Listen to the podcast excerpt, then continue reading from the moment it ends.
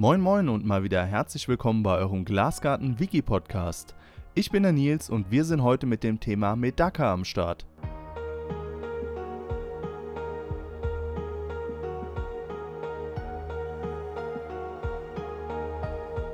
Ja, heute soll es um die immer beliebter werdenden Medakas gehen. In der Kilifischszene ist Oricians latipes schon länger bekannt. Vermutlich, weil man ihn ganz ähnlich vermehrt bzw. aufzieht. Doch schaffte er es bislang noch nicht zu solcher Beliebtheit wie in anderen Ländern wie Japan. Von dort kommt der Reisfisch, er wurde erstmals in der Edo-Zeit um 1603 bis 1867 auf einem Gemälde ca. 1768 dokumentiert wie lange der Medaka schon in Gefangenschaft gehalten wird, ist leider nicht völlig geklärt, aber er wurde 1830 von Philipp Franz von Siebold mit vielen anderen Lebewesen in einer zoologischen Sammlung mit nach Holland gebracht und folgend als Poecilia latipes von Konrad Jakob Timming und Hermann Schlegel in Siebold's Fauna Japonica beschrieben. Für Liebhaber etwas greifbarer sind die letzten Jahre in Italien Dort hat sich schon durch die Importe eine gewisse Szene entwickelt, welche mittlerweile bis zu uns reicht. Inzwischen gibt es einen Medaka-Verein, der sich vor allem für die Bekanntmachung und Verbreitung dieser Fische bei deutschsprachigen Aquarianern und Mini-Teichliebhabern stark macht, sowie sich um einen Informationsfluss direkt aus Japan bemüht. Es gibt sehr viele Medaka-Zuchtlinien, einige hundert registrierte nur in Japan. Die hier schlummernden Schätze lassen sich erst erahnen Vermutlich sind viele Formen ähnlich wie bei Hochzuchtkampffischen durch Hybridisierung mit anderen Wildformen entstanden, weil bis 2011 alle Reisfische unter einer Art geführt und eventuell bewusst oder unbewusst seit Ewigkeiten miteinander verpaart wurden. Vor allem eine Hybridisierung mit Orizias saikutsumi gilt als sehr wahrscheinlich. Dadurch wurden die heutigen Farbvarianten vermutlich erst möglich die seit 2000 zu einem starken Aufleben der mindestens 300 Jahre alten Medaka-Tradition in Japan sorgen. Das heitere und aufgeweckte Gemüt spricht für diesen interessanten Zierfisch, der einfach zu pflegen und zu vergesellschaften ist. Nicht umsonst sieht man Medaka-Becken in einigen japanischen Schulen. Auch die Forschung bietet ein breites Spektrum an Publikationen in Verbindung mit diesem Fisch. Unter unterschiedlichen Lichtwellen leuchtende Fische, Physiologie, Embryologie, Toxikologie, Krebsforschung, Genetik und damit speziell den Mendelischen Regeln seien hier erwähnt, oder dass sein Genom 2007 vollständig entschlüsselt wurde. Auch im Weltraum war er schon und damit unter anderem beteiligt an der Erforschung zu der Auswirkung eines Weltraumaufenthalts auf den menschlichen Körper. Dort hat sich der Medaka als erstes Wirbeltier erfolgreich fortgepflanzt man kann also ruhig behaupten, dass er mit einer der am besten erforschten Zierfische in unseren Aquarien oder Miniteichen ist. Seine Herkunft findet der Metaka Orizias latipes in folgenden Ländern: Japan, China, Korea, Vietnam, Laos und Taiwan. Der Japan-Kerpfling besiedelt vor allem unter Wasser stehende Reisfelder, Gräben, langsam fließende Bäche und Tümpel nun soll es einmal um die Wasserwerte und die Haltungsbedingungen gehen. Die Fische könnt ihr bei folgenden Wasserwerten halten: Gesamthärte zwischen 10 bis 25, pH-Wert zwischen 6 bis 8,5. Die Temperaturen können im Jahresverlauf zwischen 4 bis 34 Grad liegen. Der Optimalwert liegt hier zwischen 16 bis 28 Grad der Fisch ist definitiv für Anfänger geeignet und sollte in einer Beckengröße ab 60 cm gehalten werden. Er ist sehr friedlich, aufgeweckt, neugierig und vor allem auch dankbar. Ihr könnt ihn mit anderen kleinen Fischen, die nicht räuberig sind, zusammenhalten oder mit Wirbellosen, die ihm nicht nachstellen. Nun sprechen wir einmal über das Thema Futter. In der Natur sind es vorwiegend Kleinstlebewesen und Anflugnahrung, zum Beispiel Fruchtfliegen, Blattläuse, Zoo- und Phytoplankton, von denen sich die Fische ernähren. Bei der Haltung im Aquarium sind diese Allesfresser weitestgehend anspruchslos und nehmen Flockenfutter, Frostfutter, Lebendfutter willig an.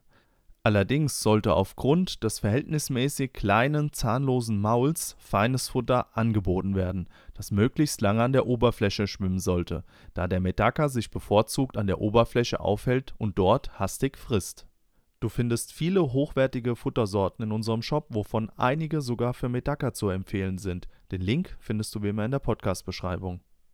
Der Medaka wird bis zu 4 cm lang und kann bis zu 2 Jahre alt werden. Ihr solltet die Tiere in Gruppen von mindestens 8 Tieren aufwärts halten.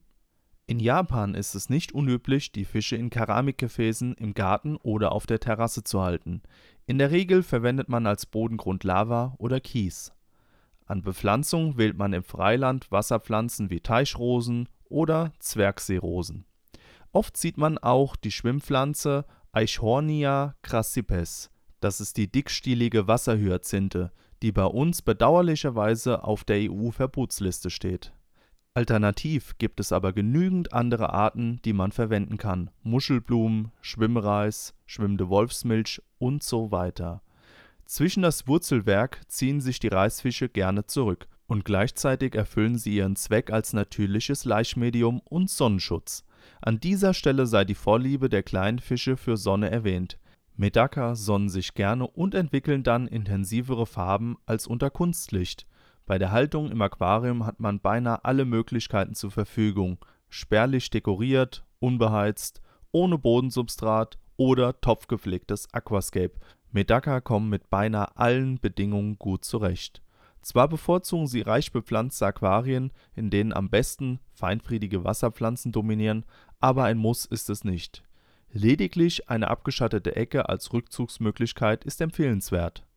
Gehalten werden Medaka in Gruppen ab acht Individuen aufwärts. Nach kurzer Eingewöhnung werden die meisten Stämme zutraulich und neugierig, gelegentlich handsam. Sie beobachten, was um das Becken herum passiert und starren schamlos zurück, wenn man sie betrachtet. Gut funktioniert die Haltung mit Zwerggarnelen zusammen, auch wenn kleine Garnelen sicherlich gefressen werden. Kleine Rangeleien untereinander in Form von schnellem Anschwimmen und Stupsen, manchmal gemeinsames Kreisschwimmen und Flossenschlagen sind normal, vor allem unter Männchen und haben keinerlei Verletzungen zur Folge. Bereits bei Jungfischen kann man dieses Verhalten bei der Aufzucht sehr häufig beobachten. Metaka sind recht agile Gesellen. Eine Haltung in kleinen Behältnissen ist nicht unbedingt zu empfehlen, auch wenn sie dort vermehrungsfreudig und fit erscheinen. Ein wahrlich liebenswerter Fisch, der einen festen Platz in der Aquaristik und mehr Beachtung zurecht verdient, weil er unser Hobby nur bereichern kann nun soll es einmal um die Nachzucht und Vermehrung gehen. Folgende Voraussetzungen sind förderlich hierfür: eine Beckentemperatur ab 20 Grad aufwärts, reichlich Lebenfutter und eine erhöhte Beleuchtungsdauer von ca. 12 bis 14 Stunden. Medaka werden in Gruppen gezüchtet oder gezielt verpaart. Dazu können die Fische im normalen Becken oder Miniteich bleiben.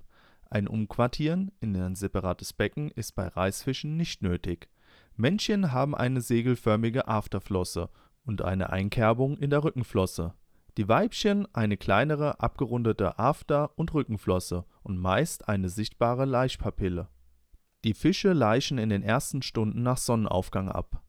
Beim Laichakt legt das Männchen seine Afterflosse, manchmal auch zusätzlich die Rückenflosse, um die Angebetete und befruchtet die Eier außerhalb des Weibchens die Eier bleiben mit kleinen Häkchen an einem klebrigen Haftfaden am Bauch des Weibchens hängen. Das Weibchen trägt die Eipakete einige Stunden mit sich herum, bis sie diese schließlich zum Beispiel an den feinen Wasserpflanzen oder einem Laichmob abstreift. Die Laichperiode dauert die Weibchen etwa zwei Wochen, bevor eine Pause eingelegt wird.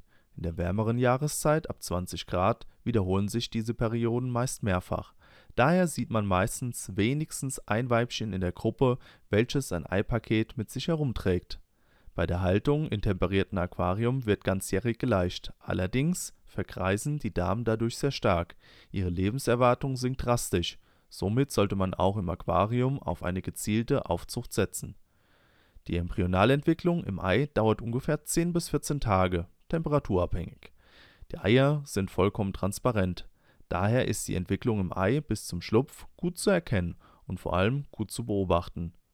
Legt man Wert auf eine produktive und möglichst verlustfreie Zucht, sammelt man die Gelege regelmäßig zeitnah ab und bringt sie in einer Schale mit etwa 2 bis 3 cm Wasserstand zum Schlupf.